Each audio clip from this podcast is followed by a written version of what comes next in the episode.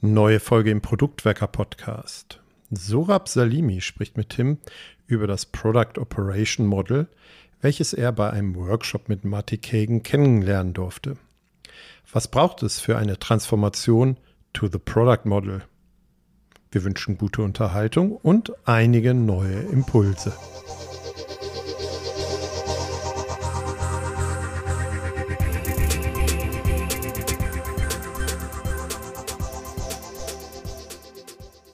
Heute soll es um das Product Operating Model gehen oder kurz das Product Model. Was ist denn das?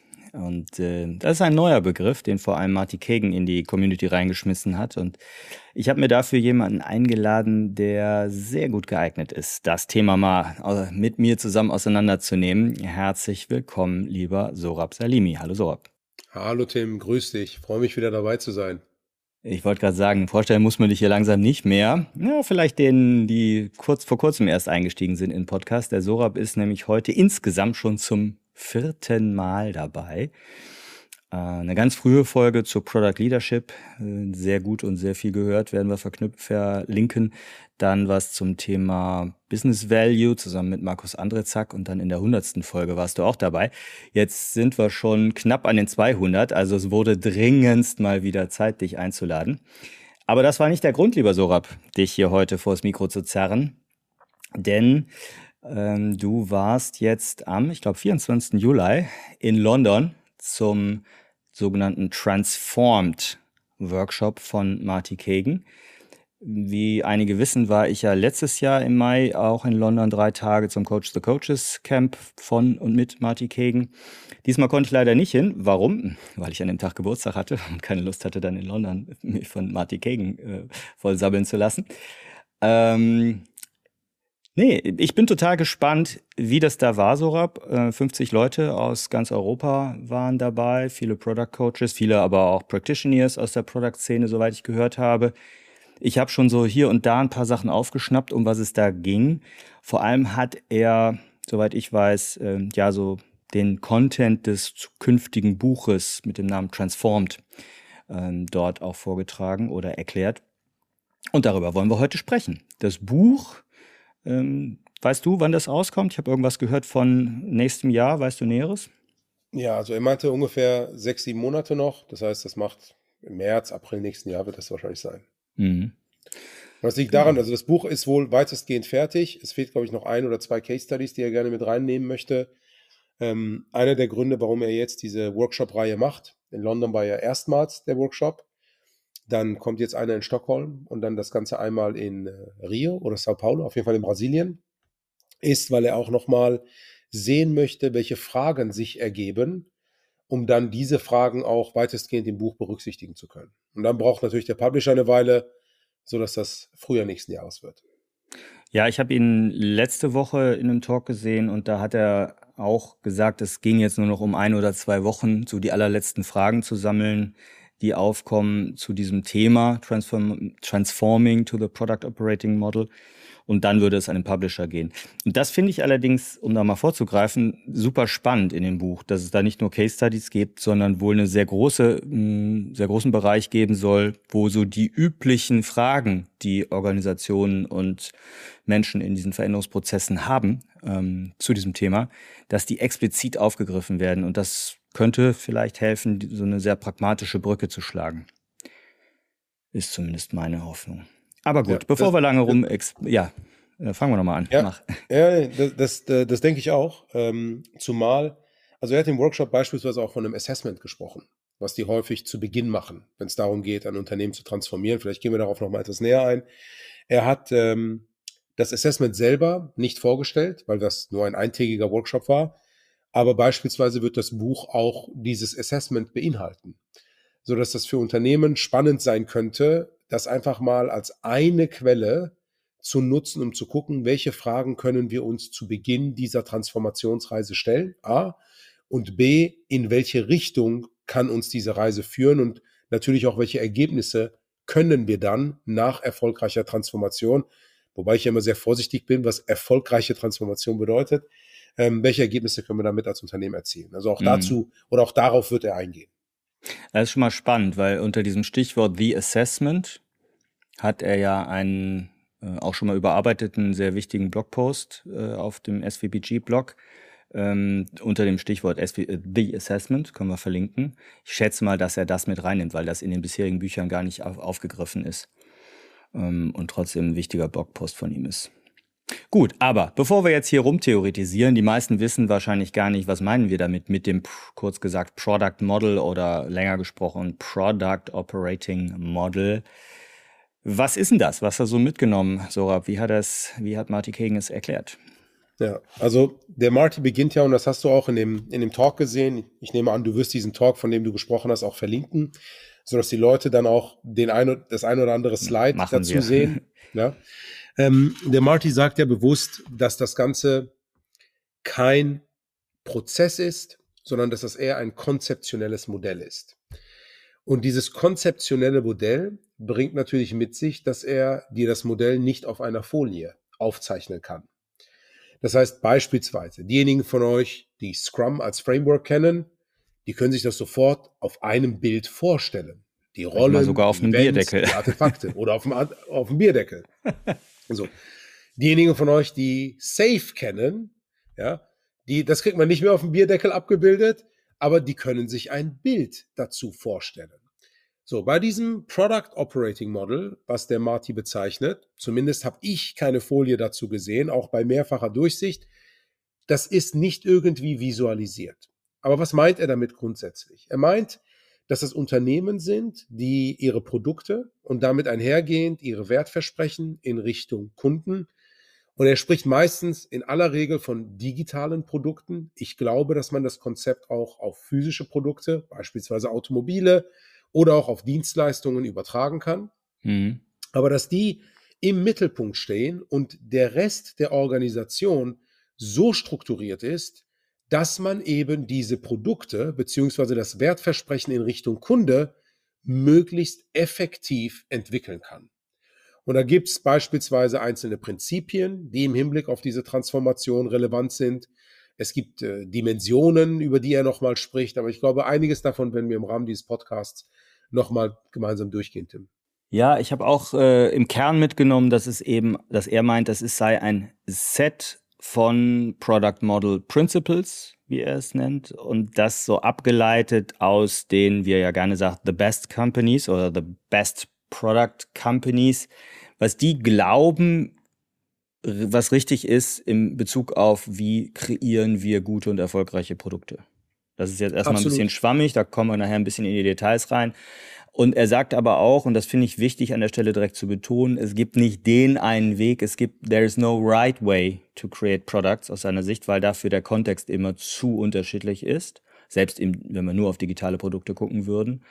Aber diese Prinzipien anzuwenden und damit auch gerade bei Abwägungsentscheidungen äh, eben eine Art Entscheidungsframework zu haben, das ist, glaube ich, das, was das uns wirklich äh, bieten kann, dieses Product Operating Model. Ja, absolut. Und ich meine, du hast jetzt diese Best Companies angesprochen und der Marty, selber aus dem Silicon Valley kommend, ist ja nicht schüchtern, da über entsprechende Unternehmen zu sprechen. Er referenziert Apple, er referenziert Amazon, er referenziert äh, Unternehmen wie Google, äh, dann in Schweden Spotify. Und was er halt macht, ist hinzugehen, zu sagen, diese Unternehmen sind so unterschiedlich in ihrer Unternehmenskultur, in ähm, der Art und Weise, wie sie ihre Teams zusammenstellen als Beispiel und so weiter. Aber was haben sie gemeinsam, was sie so erfolgreich macht? Und diesen Ansatz nach den Gemeinsamkeiten dieser sehr erfolgreichen Unternehmen zu suchen, den finde ich persönlich sehr, sehr spannend. Und diese Gemeinsamkeiten fasst er dann eben in diesen Prinzipien zusammen, weil selbst wenn die Titel und die Hierarchieebenen und keine Ahnung was bei Apple anders sind als bei Amazon, um mal diese zwei ähm, Unternehmen zu benennen, haben sie alle oder folgen sie alle diesen gleichen Prinzipien. Und es ist nicht so, dass sie die Prinzipien irgendwo aufgeschrieben haben und haben sie überlegt, wie setzen wir die um, sondern vielmehr ist die Arbeitsweise in diesen Unternehmen relativ natürlich, evolutionär entstanden.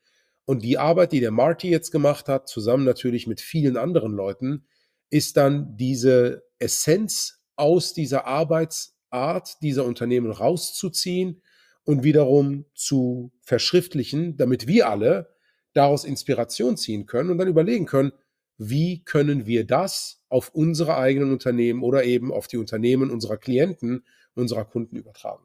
Mhm. Ich finde auch wichtig, jetzt am Anfang zu erwähnen, ähm, manchmal spricht er nur noch vom Product Model, also Kurzform wäre Product Model.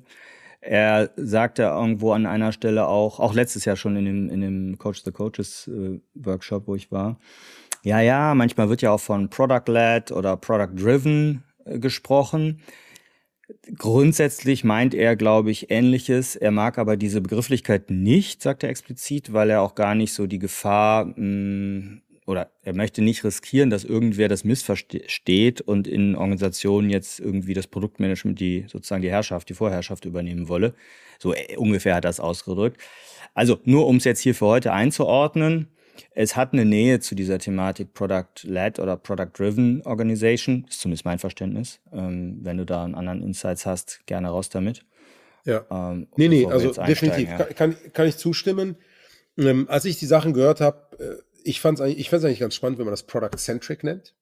Ja, so dass du das Produkt in das Zentrum setzt und dann überlegst, was können wir machen, damit dieses Produkt am Ende des Tages funktioniert weil alle anderen Einheiten in der Organisation, Marketing, Sales, Finanzen, keine Ahnung was, die stehen natürlich auch besser da, wenn wir erfolgreiche Produkte bauen. So. Aber ja, wir, wir werden da nochmal tiefer drauf einsteigen, glaube ich, auch wenn es darum geht, wer kann so eine Transformation leiten. Und äh, im Vorgespräch haben wir beide ja besprochen, dass wir auch so ein bisschen die deutsche Brille aufsetzen, basierend auf unserem Wissen aus eben deutschsprachigen oder deutschen Unternehmen, die ja doch in ihrer Struktur, aber vor allem auch in ihrer Kultur unterschiedlich sind zu den Unternehmen, die man im Silicon Valley vorfindet. Weil ich nehme mal an, ein Großteil eurer, eurer Hörerschaft stammt eben eher aus den deutschen Unternehmen und nicht so sehr aus den Silicon Valley Unternehmen, sodass sie dann wiederum den Transfer in ihre eigene Arbeit machen können. Ja, aus den österreichischen und Schweizer Unternehmen auch. Oder, genau. Dach, sagen wir den Dachbereich. ja. Okay, ähm, kommen wir mal inhaltlich rein. Also, so wie ich das verstanden habe, äh, ist seine Hauptüberschrift so, was heißt es eigentlich, eine Transformation hin, hin zu diesem Product Operating Model zu vollführen? Also, what does it mean to transform? Und da nennt er drei große Überschriften. Ich werf's mal kurz also sozusagen als äh, erstmal so rein und dann gehen wir tiefer rein. Also das erste ist Changing How You Build. Also Stichwort wäre so Continuous Delivery. Das zweite Changing How You Solve Problems. Das wäre das auch durchaus bekannte Continuous Discovery, so à la Theresa Torres. Und das dritte, das ist für mich hier nochmal ein bisschen stärker äh, herausgehoben als sonst, Changing How You Decide Which Problems to Solve. Und damit meint er so das Thema Product Strategy. Steigen wir mal direkt in den ersten Block ein. Changing How You Bild. Wie hast du das von ihm verstanden? Wie wurde das da vielleicht auch in dem Workshop diskutiert? Oder anders gesagt, wurde da überhaupt diskutiert oder war das mehr eine Frontalshow? Äh, also, es, das Vermitteln von Wissen hat mehr frontal stattgefunden, aber es gab eine ganze Reihe an Fragen. So. Die Antworten zu den Fragen wurden nicht von anderen Teilnehmenden gegeben. Du als erfahrener Trainer kennst das. Mir wurde das sehr früh beigebracht. Three before me dass ich eben drei Teilnehmenden die Möglichkeit gebe zu antworten, bevor ich meinen Senf als Trainer dazu gebe. Dieses Prinzip nutzt der Marty überhaupt nicht. Nein, also, das ist da ein bisschen. Da kommt anders. die Frage und da kommt sofort die Antwort von Marty. Und es gab eine Teilnehmerin, das vielleicht kurz am Rande und dann steigen wir in deine eigentliche yeah. Frage ein, die hin und wieder versucht hat, in einer Frage eine Antwort zu verpacken. Und die hat er dann irgendwann auch abgewürgt, weil die anderen Teilnehmenden, ganz ehrlich, das waren 50 Leute in Summe, wir hatten nur einen Tag Zeit. Das Thema ist riesig. Die wollten natürlich von Marty hören und nicht von irgendeinem anderen Coach. Ich habe mich beispielsweise, beispielsweise sehr bewusst sehr zurückgehalten. Und wenn dann in den Breakouts jemand auf mich zugekommen ist, ja, dann habe ich meine Perspektive geteilt. Aber ansonsten war ich auch da, um primär zu lernen, viele Notizen zu machen und die ein oder andere Frage zu stellen, die ich tatsächlich selber habe und nicht nur so, damit Marty zu irgendeinem Thema, was mir wichtig ist, etwas sagt. Aber zu deiner Frage, Changing How You Build, dieses Thema Continuous Delivery. Diejenigen von euch, die sich vielleicht schon mal einen Talk von Marty Kagan angehört haben, haben wahrscheinlich mitgenommen, dass er in dem ein oder anderen Fall sehr negativ über das ganze Thema Agilität, über Menschen mit Fokus auf Prozessen und so weiter spricht. Ich war erstaunt, als jemand, der eher in dieses Raster fällt, Certified Scrum Trainer, sehr stark ne, prozessgetrieben, wobei ich natürlich auch produktgetrieben bin als Unternehmer, dass er auf einmal, zumindest für mich, gesagt hat, Agilität ist die Basis von allem. Dieses Thema Continuous Delivery ist genau das, was mit Agilität gemeint ist. Jedes einzelne dieser besten Unternehmen arbeitet agil, was nicht bedeutet, dass sie stur irgendein Framework befolgen. Und natürlich hat er nochmal seine Kritik in Richtung Safe beziehungsweise der allermeisten Safe-Implementierungen reingebracht. Und diese Kritik gehe ich absolut mit. Ich bin ja selbst auch kein Safe-Jünger. Aber ich fand es erstaunlich, dass er die kernagilen Prinzipien, das, was im agilen Manifest und eben auf der Rückseite des Manifests quasi steht, unterschrieben hat und gesagt hat, genau diese Dinge brauchen wir.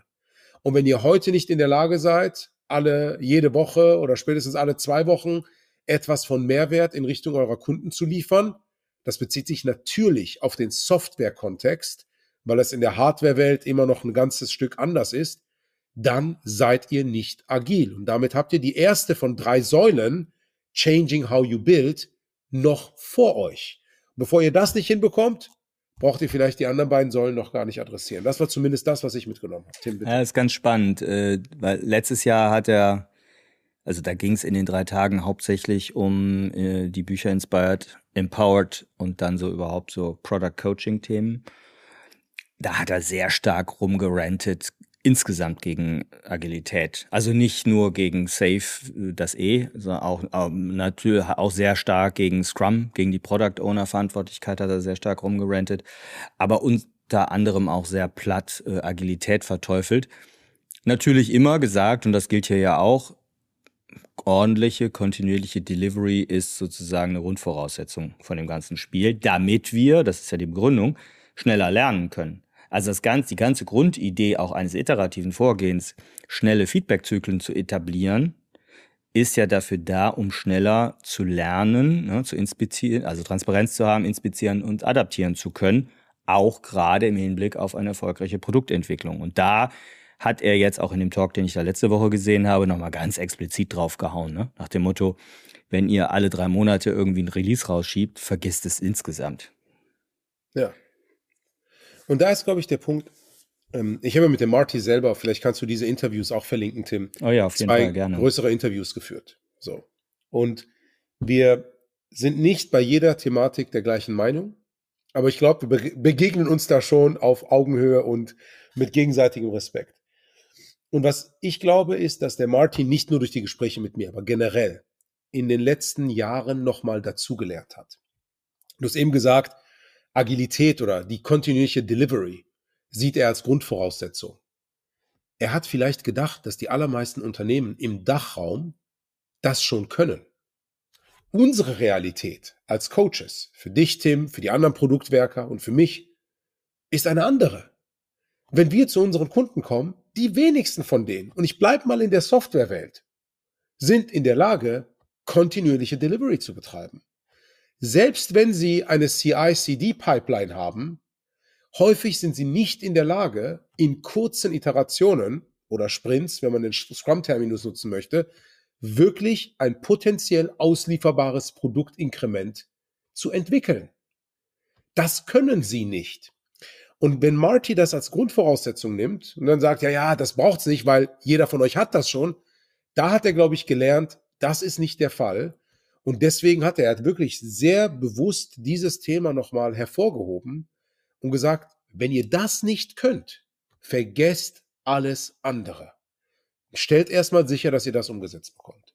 Ich fand ähm, spannend jetzt in dem Talk, den ich da letzte Woche gehört habe, dass er sehr stark gesagt hat, es geht nicht um Time to Market, was wir sonst häufig sagen, sondern um Time to Money. Also ich fand Richtig. den Begriff sehr charmant. Also nach dem Motto, wie lange braucht ihr, bis ihr Geld verdient? Und das ist zum einen natürlich Delivery, als auch dann natürlich der, der, äh, die Frage der Discovery, die gleich kommt. Ähm, und ich möchte nochmal auf den Punkt zurückkommen, den du gerade hattest mit der, mit der, mit dem Deployment. Ich finde, es ist auch immer nochmal ein Unterschied, ob ich wirklich deploye für den ganzen Markt. Ja, ob ich das wöchentlich schaffe, ist das eine. Aber seine Grundthese ist ja, du musst in der Lage sein, wöchentlich mindestens wöchentlich ein Inkrement rauszuschieben. Und zwar so, das wäre jetzt meine Interpretation, dass ich damit ein, rele äh, ein relevantes Feedback erhalten kann. Das ist für mich dann persönlich nicht immer direkt der Rollout für alle, sondern das kann entweder eine Subgruppe sein, das kann eine Testgruppe sein, das kann User Lab sein oder so, das wäre mein Verständnis. Aber jede Woche mindestens eine Feedback-Schleife auf meinen aktuellen Stand des, des Irrtums. Richtig, richtig. Es geht um diese Feedback-Schleife. Und ich glaube, diesen Punkt, also da war ich wirklich selber überrascht, ich habe es eben schon gesagt, dass er da nochmal zurückgerudert ist und sich der größeren agilen Welt nicht mehr so verschlossen hat, sondern gesagt hat, Freunde, nein, das müsst ihr können. Safe ist nicht agil, hat er immer noch gesagt, ja, bin ich auch bei. Die allermeisten Safe-Implementierungen sind nicht agil. Anderes Thema. Aber ihr müsst in der Lage sein, Continuous Delivery zu betreiben. Welches Framework ihr dafür nutzt, wieder. Die besten Unternehmen arbeiten alle unterschiedlich, aber sie sind alle in der Lage, kontinuierlich auszuliefern. Ob das Amazon ist, Spotify ist, Apple ist, Google ist, wer auch immer. Die können alle Continuous Delivery betreiben. Dimension Nummer eins, die er da in den Mittelpunkt gestellt Ja, und das kann man auch nochmal sagen, diese gerade von dir genannten Unternehmen, die setzen, soweit man weiß, ja gar nicht unbedingt sowas wie Scrum oder ähnliches ein oder andere Frameworks, sind aber nicht beliebig, sondern würde ich sagen, sondern weil sie eben so kontinuierlich delivern können, sind sie im Kern agil. Also im Endeffekt gerade die agilen Prinzipien, der Grundgedanke des agilen Manifests ist da stärker verankert in, als in vielen, vielen anderen Unternehmen, die erzählen, sie würden Scrum machen und dann so ein agiles Theater im Zweifel nur aufführen. Ne? Ja, ja. Und ich meine, äh, man muss dazu auch sagen, viele dieser Unternehmen haben irgendwann mal sowas wie Scrum angewendet. Ich weiß zum Beispiel von Spotify, dass sie mit Scrum gestartet sind. So, Henrik Knieberg, guter Freund von mir, war einer der ersten Coaches dort. Der Joachim Sunden war als interner Coach für das ganze Thema Prozesse zuständig. Auch mit Joachim habe ich ein Interview geführt und Joachim macht konkret Trainings zu dem Thema, das Spotify quasi Model, wo er über Skalierung und so weiter spricht.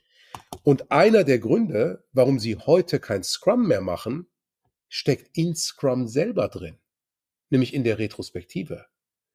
Sie haben die Foundations umgesetzt. Sie haben ganz klare Zuständigkeiten und so weiter.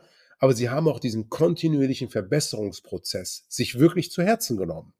Und basierend auf ihrem Kontext, und der Kontext ist, dass in die Industrie, in der sie stecken, die Größe ihres Unternehmens, die Kultur in dem Land, wo sie sind und so weiter, haben sie ein kontinuierlich für sich besseres Operating Model identifiziert. Und der Henrik sagt ja auch in seinen Videos, Ne?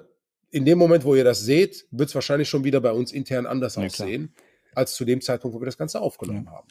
Ja, also man muss von diesem Framework-Bashing, glaube ich, ein bisschen wegkommen und wirklich überlegen, was funktioniert in dem jeweiligen Kontext, um diesen Prinzipien wiederum näher zu kommen. Und diese Prinzipien dienen am Ende des Tages folgenden Dingen. Wir lernen schneller, wir liefern schneller Mehrwert und dadurch verdienen wir schneller Geld. Hm. Das sind die drei Dinge, die am Ende des Tages den Unterschied machen. Sehr gut. Dann lass uns jetzt gerne nochmal den Schritt zurückgehen auf diese drei, wie, wie, wie hat er das genannt? Drei Schritte, drei Teile, drei Dimensionen? Dimensionen hat er, glaube ich, genutzt. Three, Di three Dimensions to Transformation. Okay, dann gehen wir nach der ersten Dimension, Changing How You Build, jetzt mal auf die zweite Dimension, Changing How You Solve Problems. Stichwort wäre hier Continuous Discovery. Was hast du da mitgenommen? Also dort hat er ähm, zwei Dinge wiederholt, ähm, die er sowohl in Inspired als auch in Empowered drin hat. Das eine war Implementing a Feature, und ich zitiere jetzt ganz mal auf Englisch und danach sage ich es gerne auf Deutsch. Implementing a feature is a potential solution to a problem. Das heißt, die Implementierung eines einzelnen Features ist immer nur eine potenzielle Lösung eines Problems. Und warum betone ich dieses Potential so sehr? Weil in dem Moment, wo wir uns das bewusst machen, wissen wir, dass wir systematisch nach einer immer besseren Lösung suchen müssen und dass dieses Feature eventuell gar nicht das Problem löst. Wir werden es erst sehen, wenn der Kunde es entsprechend anwendet oder eben nicht. Müssen wir dazu immer etwas bauen? Nein, da gibt es genügend Leute, die zu dem Themenfeld entsprechende Sachen publiziert haben, dass Discovery nicht immer mit entsprechendem Building einhergeht, sondern es eine Vielzahl anderer Discovery-Techniken gibt. Aber das zu akzeptieren, dass jede Feature-Idee, die wir haben, erstmal nur eine potenzielle Lösung ist, das ist ganz, ganz wichtig. Ja, ich möchte reinwerfen, das ist erstmal nur Output und noch nicht geklärt, geklärt, ob daraus auch Outcome wird. Ne? Richtig, richtig.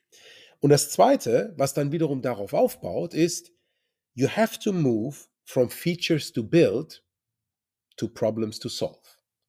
Sprich, wir müssen uns von, wir bauen Features, diese typische Feature Factory, die wir alle kennen, wegentwickeln in Richtung von, wir haben Probleme, die es zu lösen gilt. Und jetzt versuchen wir eben Problem für Problem für Problem für Problem zu lösen. Ob das Probleme für externe oder interne Kunden sind, sei mal dahingestellt, hängt sehr stark von dem Produkt ab, was wir entwickeln. Aber dieser Shift im Kopf, der ist unheimlich wichtig, um am Ende des Tages in diese Continuous Discovery reinzukommen oder bildet die Basis für diese Continuous Discovery. Was wäre denn spontan Idee, was wäre denn, wenn wir statt Product Backlog jetzt von Problem Backlog anfangen zu sprechen? Du, das ist etwas, das ich seit Ewigkeiten auch immer in den CSPO-Kursen als Beispiel immer wieder den Leuten mitgegeben habe. Wir müssen uns immer wieder vor Augen führen, welches Problem wollen wir eigentlich lösen. Und ich meine, wenn man sich das jetzt anschaut, ein gutes Product Goal, ne, aus dem man ja wiederum das Product Backlog erstellt, zumindest wenn man das sauber macht, muss immer zwingend die Problemstellung beinhalten und wessen Problem das ist. Wer ist der Kunde? Welches Problem haben Sie? Was ist unsere Produktidee? Und ja, wie zahlt es auch auf unser Business ein? Aber die allerersten zwei Punkte, Kunde und Problem, die sind zwingend Voraussetzung für alles andere. Und dann kannst du auch von Features to Build to Problems to Solve wechseln. Ja, ist wäre eine andere Folge wert. Ich habe letzte Woche noch beim Scrum-Tisch äh, hier in Köln eine, eine, Session zum Product Goal gemacht, weil ich das Gefühl habe, es ist jetzt seit fast drei Jahren im Scrum Guide und es wird immer noch nicht äh, angewandt oder ich sehe es kaum, dass Product Goals irgendwo eine Relevanz bekommen.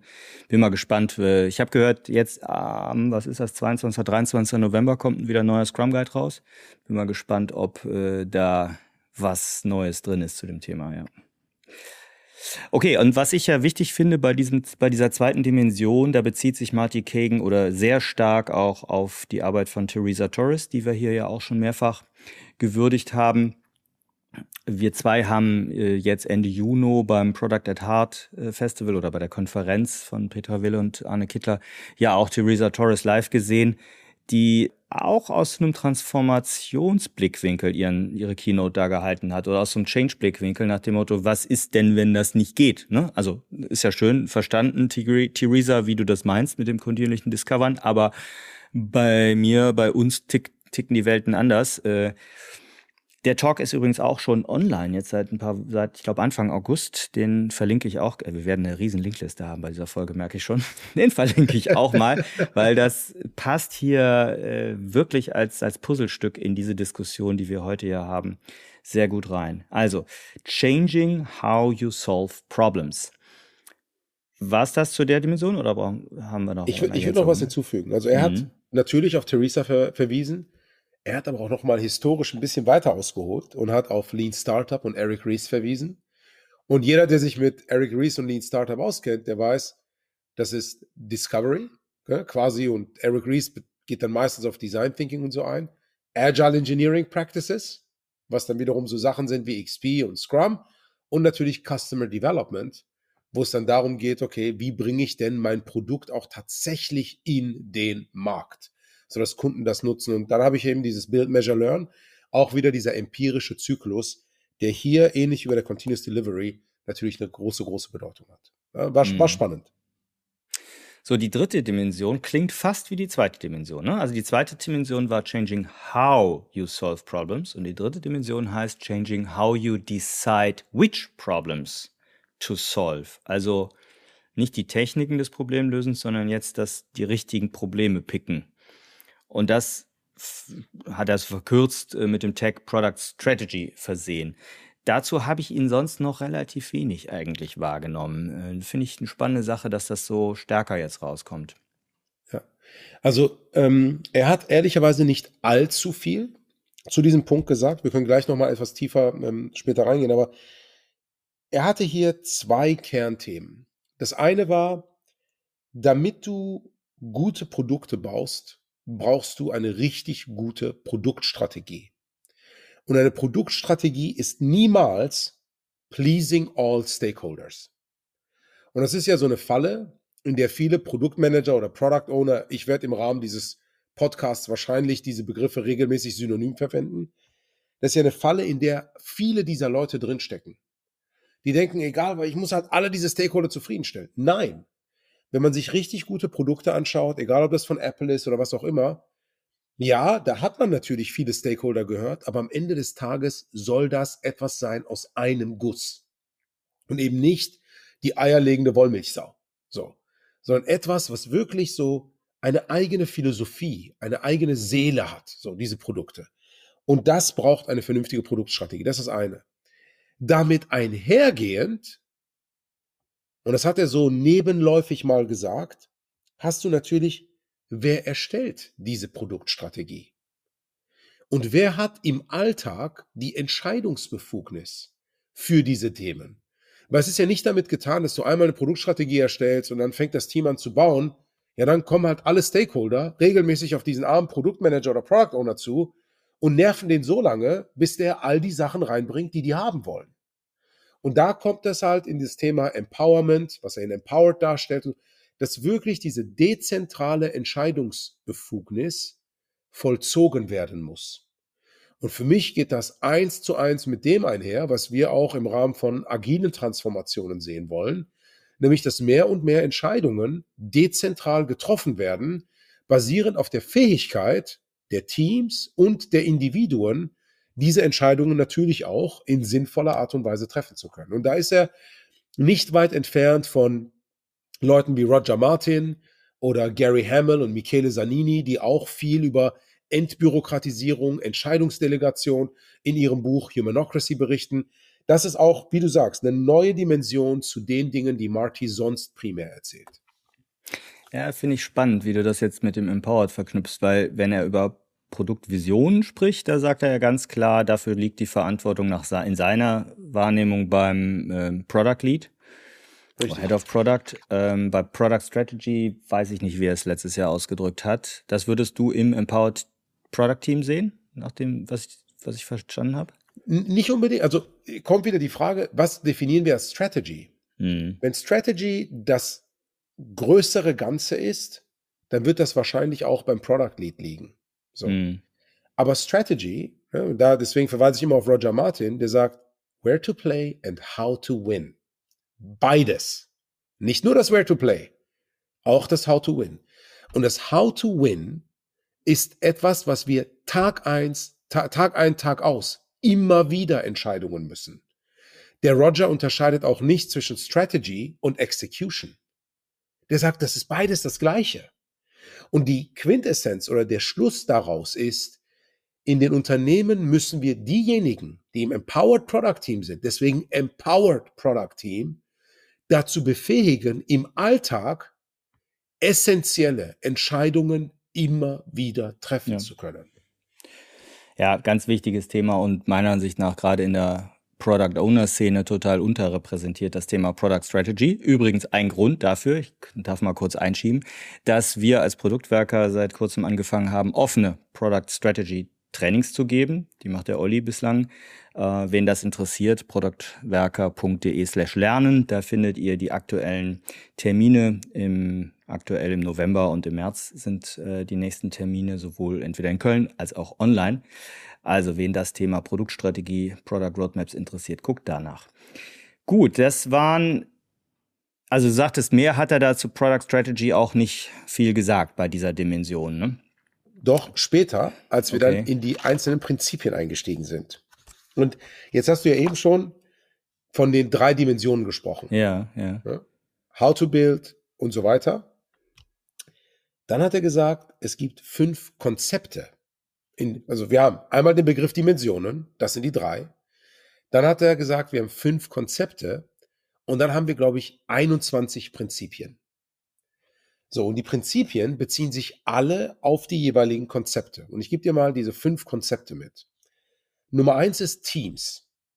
Grob, wie werden Teams zusammengestellt, etc. Für all diejenigen, die in einem agilen Kontext arbeiten, nichts Neues.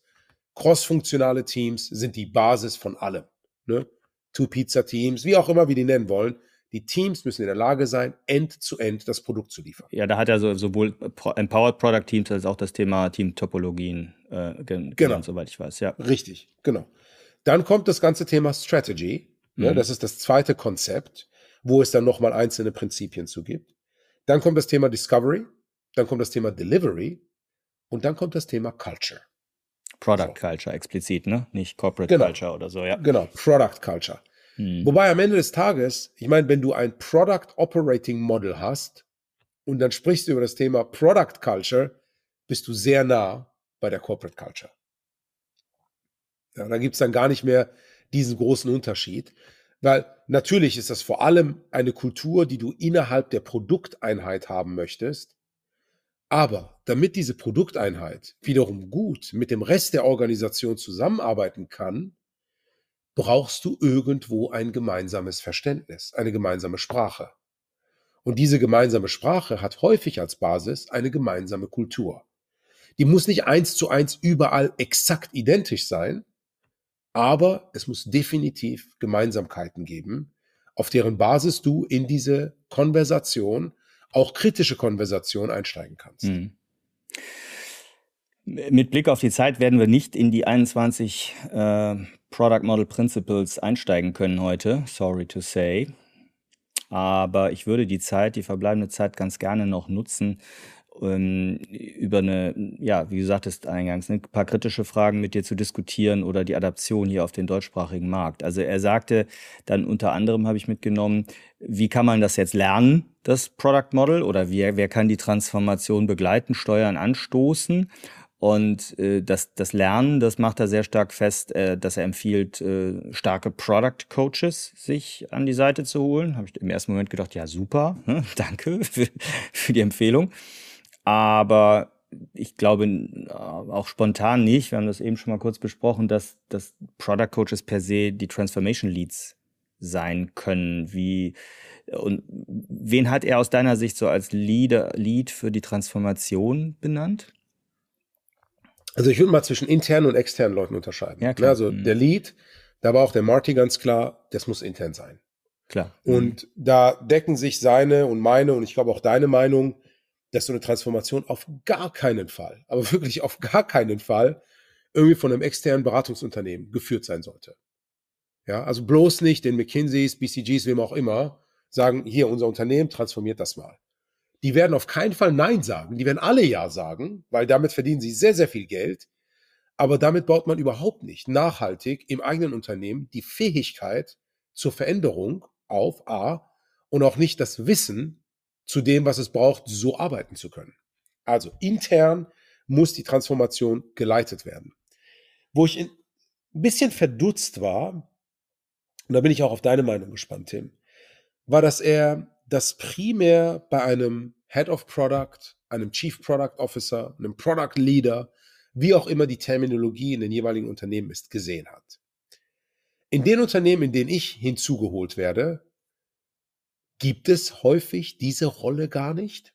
Wo ich mir denke, aber wenn es die Rolle schon jetzt nicht gibt, wie soll dann diese Person die Transformation führen? Und selbst wenn es sie gibt, sitzt diese Person in aller Regel nicht an der Stelle, die es bräuchte, um so eine Transformation zu treiben. Und jetzt kommt der dritte Punkt und besitzt in aller Regel auch nicht die Fähigkeit, um so eine Change-Initiative zu treiben.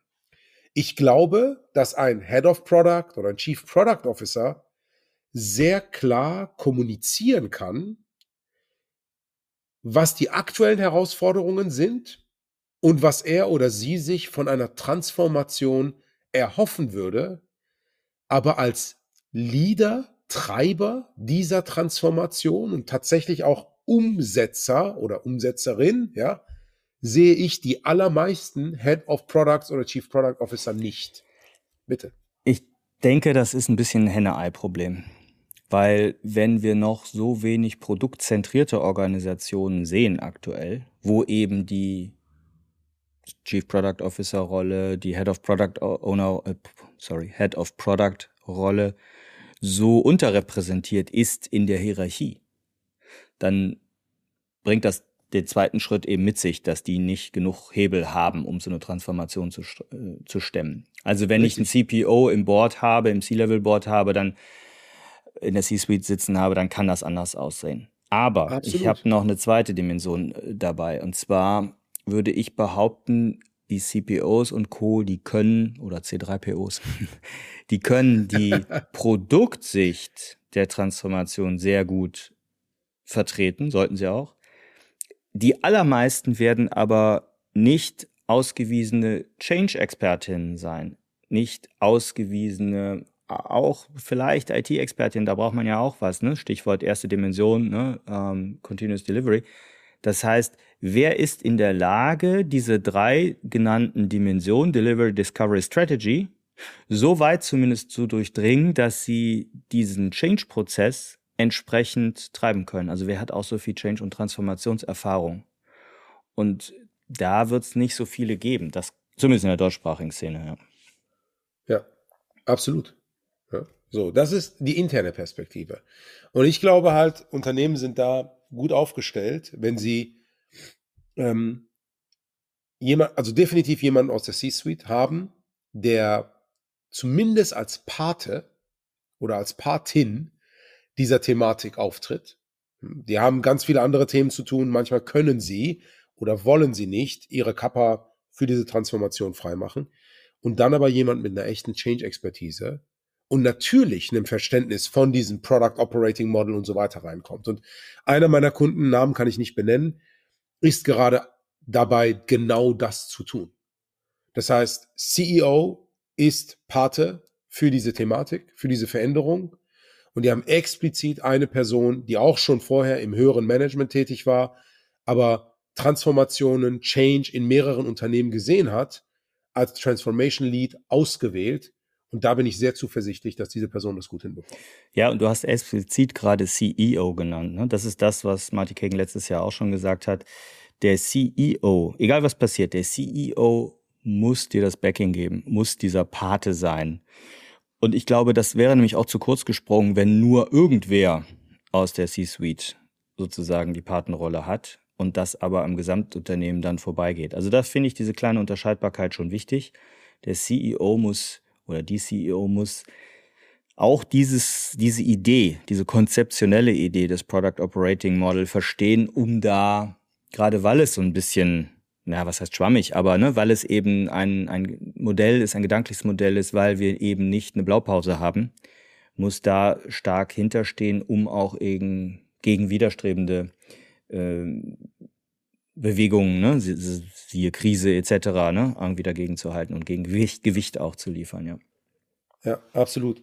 Und ich meine, es kann ja sein, dass beispielsweise am Ende des Tages offiziell der CTO irgendwie Pate für das ganze Thema ist. Aber das gesamte Board, inklusive CEO, muss dahinter stehen. Hm. Und ich finde den Punkt, den du auch jetzt nochmal gebracht hast, ne, die müssen ein Verständnis von diesem Product Operating Model haben. Die müssen dieses Verständnis zum einen haben, um ein Gefühl dafür zu haben, aus meiner Sicht. Und das hat Marty gar nicht beleuchtet. Ne? Wie wird diese Organisation in Zukunft aussehen? Ne? Ohne jetzt ganz klar Zielbild aller Safe. Zum Zweiten sollten Sie das haben, weil ganz ehrlich, ich vergleiche eine Organisation selbst immer mit einem Produkt. Wenn wir jetzt hingehen und sagen, das Product Operating Model bei Spotify sieht X aus, bei Apple sieht es Y aus, bei Amazon sieht es Z aus, bei uns wird es wahrscheinlich irgendwie anders aussehen. Das heißt, wir haben Unsicherheit dahingehend, wie es aussehen wird, und wir haben Unsicherheit dahingehend, wie wir dahin kommen.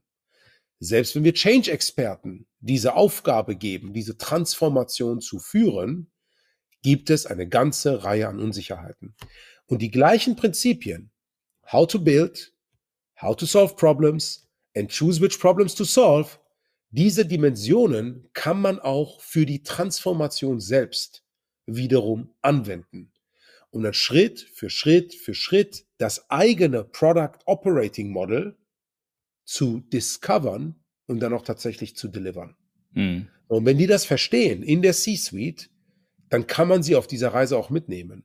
Wenn sie diese Kerndimensionen oder die fünf Konzepte oder dann die 21 Prinzipien nicht verstehen, dann wird es sowohl schwierig, ihnen ein grobes Zielbild zu vermitteln, als auch sie auf diese Reise überhaupt einzustimmen. Und da glaube ich, ist ganz wichtig. Ja, und bei diesem, bei diesem Verständnisaufbau für das, was du gerade zuletzt sagtest, ne? die, die, die fünf Konzepte, die 21 Prinzipien oder überhaupt diese drei Dimensionen, Delivery, Discovery, Strategy. Ich glaube, dabei können starke Product Coaches wirklich rum, auch externe wiederum eine Hilfe sein, äh, um oh, da einzuchecken und in, in dieses gedankliche Modell reinzukommen. Absolut. Und jetzt ganz kurz, jetzt wurde schon die Product Coaches erwähnt. Wir haben eben über die internen gesprochen. Das ist jetzt der Übergang zu den externen. Und ja, ich meine, ich war auch geehrt, ne? Marty hat zu einzelnen Kursteilnehmern, die da waren, wenn sie Hilfe hatten, brauchten, hat er gesagt, ja, sprich doch mit Sorab. Ne? Danke, Marty, habe ich mich gefreut. Einige interessante Gespräche geführt. geführt. Aber er meinte dann auch grund, grund, grundsätzlich, holt euch Product Coaches, die euch auf der Transformation begleiten. Es gibt Product Coaches, die können das, aber nicht aus ihrer Rolle als Product Coach, sondern aufgrund ihrer Erfahrung mit Transformation, Veränderungsreisen, keine Ahnung was. Ja, Product ich glaube, Lead, überhaupt Product, Product Verantwortung Lead, zu haben, ne? Also dieses äh, Been there, done that, ne, ist das Stichwort. Exactly. Ne? Been there, done that die in der Lage zu sein, mit C-Level ins Gespräch zu treten. Du hast eben gesagt, ne, in dieser Aufklärungsarbeit initial können externe Leute eine extrem wichtige Rolle spielen. Genau das ist eine der Kernaufgaben, die ich habe. Aufklärungsarbeit zu, zu leisten und dann die ersten Schritte in Richtung Veränderung mit einzuläuten. So. Und da glaube ich, es wird mit Sicherheit den einen oder anderen Product Coach geben. Leute wie dich, Tim. Die können all das.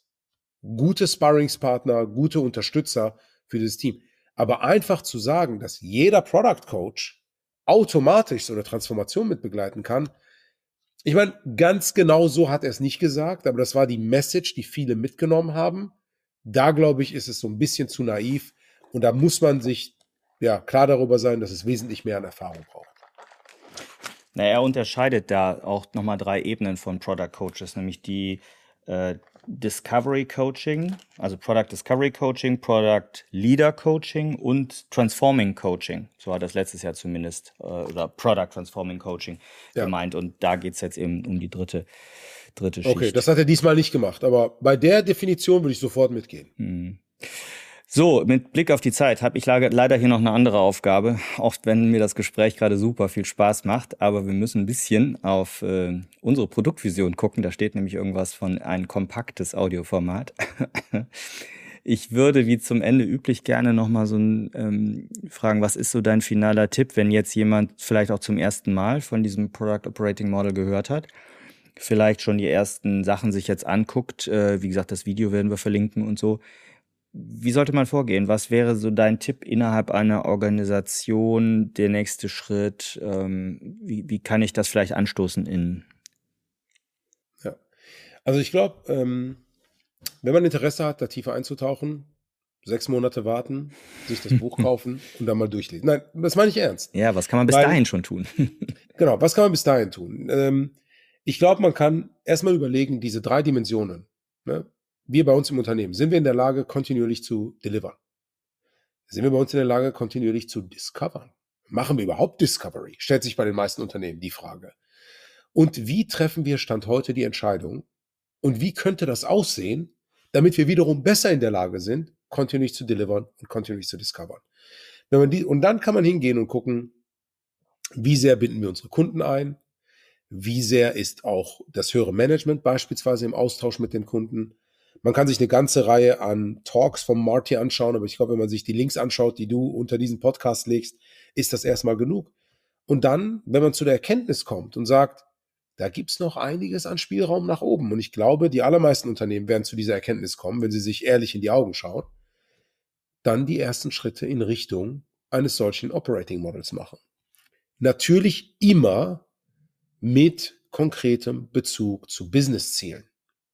Wenn ich diesen Bezug zu Business-Zielen nicht herstellen kann, dann werde ich schon mein C-Level nicht mit auf die Reise bekommen. So. Aber ich glaube, das sind die ersten Schritte, die es da, die es da gilt umzusetzen. und wer weiß, ich meine, der Marty wird jetzt erstmal keine Workshops in Deutschland oder im deutschsprachigen Raum geben, vor allem nicht in deutscher Sprache. Aber ich habe beispielsweise für mich selber für nächstes Jahr geplant, einige der Dinge, die ich aus diesem Workshop mitgenommen habe, aber auch aus anderen Tätigkeiten oder Überschneidungen, die ich mit Marty, aber auch anderen hatte, so eine Art Transformations-Bootcamp oder Workshop anzubieten. Ich glaube, dieses eintägige Format war selbst für Leute, die so tief in dieser Thematik stecken wie ich, viel zu kurz ja, es gab keinen Austausch zwischen den Teilnehmenden. Dabei wäre dieser aus meiner Sicht sehr spannend gewesen. Aber inhaltlich waren einige gute Dinge dabei, haben wir heute beleuchtet. Nicht ganz so sehr im Detail, weil das sprengt die Zeit. Ähm, aber ja, wenn jemand Interesse hat, kann er auf dich oder auch auf mich zukommen, weil ich denke, wir werden in Zukunft einiges zu dieser Thematik gemeinsam anbieten. Ja, ich denke auch, das wird ein Thema sein, was uns äh, mindestens in 2024 alle ein bisschen stärker betreffen wird. Von daher sollte das heute so ein Einstieg sein. Vielen herzlichen Dank, lieber Sorab, dass du dir die Zeit genommen Sehr hast, gerne. so frisch, also nur wenige Wochen nachdem dieser Workshop stattgefunden hat, uns hier schon einen Live-Bericht zu geben äh, von dem, was du da so erlebt hast. Ja, ich hoffe, wir konnten mal wieder ein paar Impulse setzen und wie schon die Male zuvor, Sorab, äh, war es wieder ein Fest, mit dir hier zu reden. Ich habe heute am Eingang des, der, der Folge gar nicht so explizit dich vorgestellt, weil ich so, Mensch, du bist doch so bekannt äh, gedacht habe. Das ist natürlich ein bisschen falsch gedacht, deshalb werde ich explizit auch nochmal die früheren Folgen mit dir verlinken, wo deutlich mehr zu dir gesagt wird zum Background und natürlich gibt's auch deine Kontaktdaten im Blogpost und in den Shownotes. Und ich weiß, du bist sehr happy, wenn man dich auch direkt anspricht, auch mit Rückfragen auf dich zukommt. Sehr gerne. Danke dir, Tim. Hat Spaß gemacht.